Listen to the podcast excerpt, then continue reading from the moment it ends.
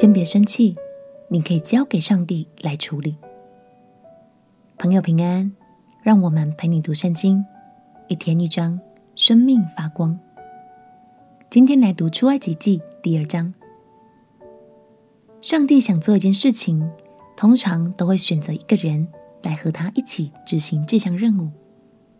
也可以说，在我们出生以前，他就已经计划好要把哪一项任务托付给我们了。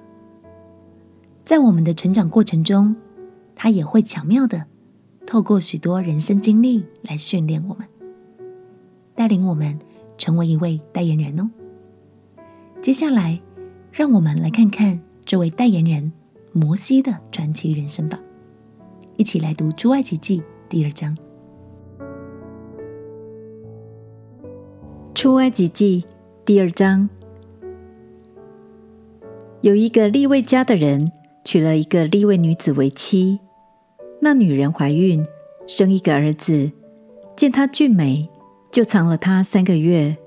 后来不能再藏，就取了一个蒲草箱，抹上石漆和石油，将孩子放在里头，把箱子搁在河边的芦荻中。孩子的姐姐远远站着。要知道他究竟怎么样？法老的女儿来到河边洗澡，她的使女们在河边行走。她看见箱子在芦荻中，就打发一个婢女拿来。她打开箱子，看见那孩子，孩子哭了，她就可怜他，说：“这是希伯来人的一个孩子。”孩子的姐姐对法老的女儿说。我去在希伯来妇人中叫一个奶妈来喂你奶这孩子，可以不可以？法老的女儿说可以。童女就去叫了孩子的母亲来。法老的女儿对她说：“你把这孩子抱去喂我奶他，我必给你工价。”妇人就抱了孩子去奶他。孩子渐长，妇人把他带到法老的女儿那里。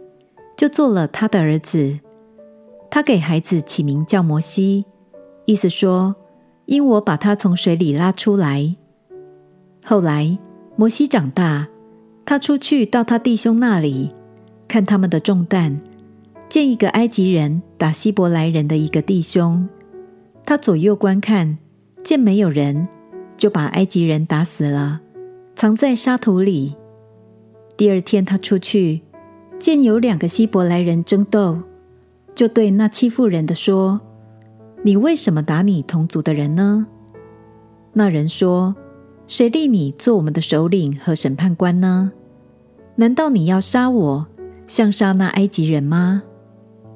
摩西便惧怕，说：“这事必是被人知道了。”法老听见这事，就想杀摩西，但摩西躲避法老。逃往米甸地居住。一日，他在井旁坐下。米店的祭司有七个女儿，他们来打水，打满了槽，要引父亲的群羊。有牧羊的人来，把他们赶走了。摩西却起来帮助他们，又引了他们的群羊。他们来到父亲刘尔那里，他说：“今日你们为何来得这么快呢？”他们说：“有一个埃及人救我们脱离牧羊人的手，并且为我们打水引了群羊。”他对女儿们说：“那个人在哪里？你们为什么撇下他呢？你们去请他来吃饭。”摩西甘心和那人同住。那人把他的女儿希波拉给摩西为妻。希波拉生了一个儿子，摩西给他起名叫格顺。意思说，因我在外邦做了寄居的。过了多年，埃及王死了，以色列人因做苦工，就叹息哀求，他们的哀声达于神。神听见他们的哀声，就纪念他与亚伯拉罕、以撒、雅各所立的约。神看顾以色列人，也知道他们的苦情。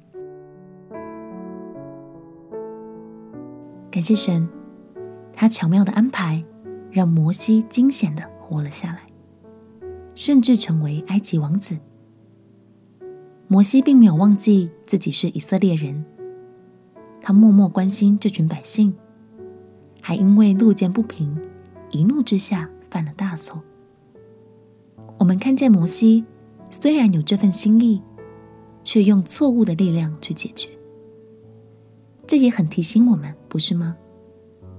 即使很多不公义的事情会让我们感到生气，但鼓励你将一切交给神，相信神也看见了这一切，而且他会用更好的方法来解决问题。